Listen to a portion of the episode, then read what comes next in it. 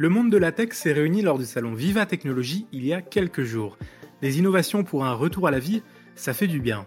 CB News, partenaire média historique du salon, a été prendre le pouls de la relance dans son studio au cœur de ce forum annuel des startups et de la technologie.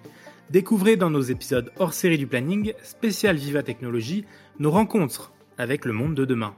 Et on commence tout de suite avec à notre micro Julie Ranti, directrice générale de Vivatech. Bienvenue dans Le Planning, votre émission de la rédaction de CB News, produite en partenariat avec Audion. Aujourd'hui, un épisode hors série spécial Viva Technologie.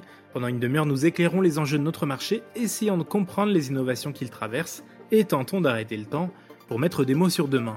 Nous nous intéressons aux acteurs qui ont des choses à dire, qui n'ont pas perdu la foi, dans un marché chamboulé, chahuté par les circonstances, un marché qui doit muter. Ici, dans le planning, prêtez l'oreille aux acteurs qui rêvent, imaginent et créent notre monde.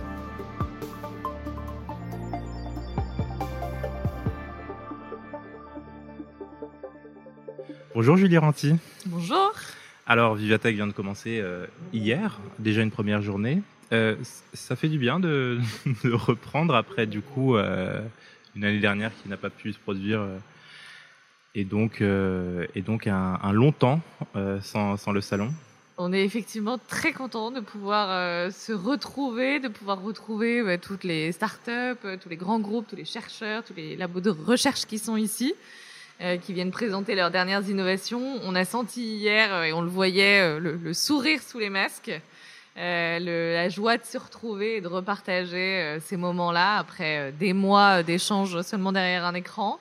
Et puis c'est le premier événement de cette ampleur en format hybride. Donc c'était aussi bah, l'occasion pour nous d'éprouver le concept sur lequel on travaille depuis 18 mois et de mesurer la satisfaction de, de tous ceux qui y participent.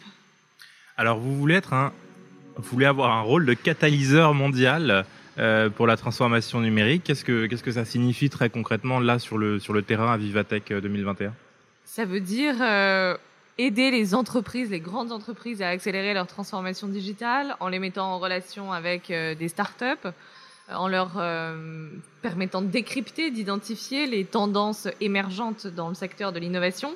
Qu'est-ce que le quantique euh, va faire euh, émerger à horizon 5 euh, ans Quelles sont les applications de l'intelligence artificielle, de la blockchain dans les différents secteurs d'activité?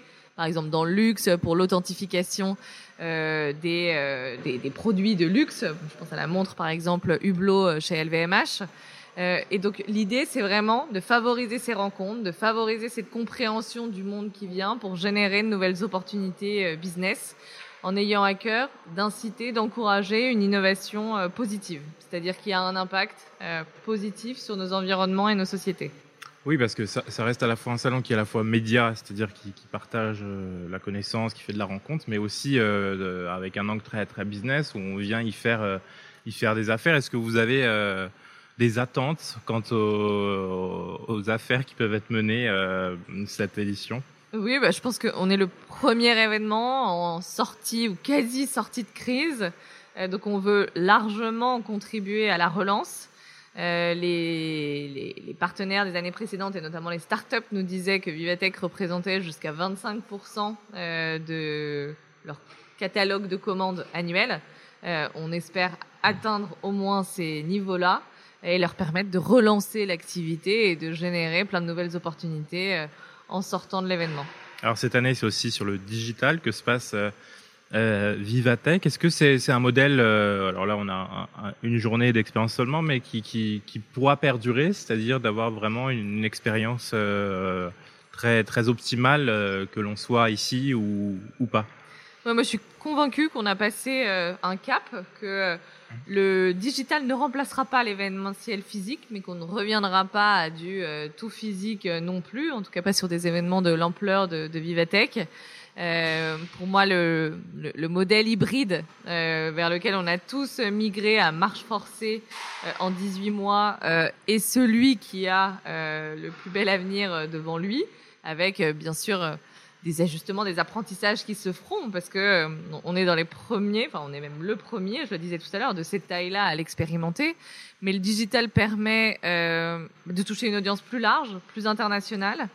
Ça nous a permis aussi de repenser nos formats de conférences pour qu'ils soient les plus télégéniques possibles, mm. donc les plus rythmés. On a des chroniqueurs, on a des magnétos, et je pense que du coup, même pour l'audience en fait en plateau, euh, c'est aussi euh, une très bonne manière de capter l'attention euh, et de les intéresser. en fait, ça a un effet vertueux aussi sur le, sur le physique. et puis, ça permet de personnaliser son expérience, son parcours, en ayant des recommandations de personnes à rencontrer ou d'innovations à découvrir qui soient adaptées en fonction de son secteur d'activité ou de son intérêt. sans 100 startups euh, qui deviennent, euh, qui sont valorisées à 100 milliards à horizon 2025-2030, euh, me semble-t-il, souhaite le président de la République. Est-ce que c'est un objectif atteignable selon vous? Bah, je pense, et puis c'est surtout qu'on doit se donner les capacités d'atteindre cet objectif. Et c'est ce qu'on fait à Vivatech. on essaye de favoriser la, croissance des startups. Quand on s'est créé il y a cinq ans, l'enjeu était beaucoup de favoriser l'émergence de startups. Maintenant, l'enjeu est de faire en sorte que ces startups euh, connaissent une croissance, une croissance suffisante pour devenir des scale-up. Donc, ça veut dire leur permettre de rencontrer des investisseurs euh, qui sont capables d'investir dans des tours de table de plusieurs dizaines, voire centaines euh, de millions d'euros. Ça veut dire nouer des contrats avec des grands groupes sur des centaines de milliers d'euros, voire des millions d'euros.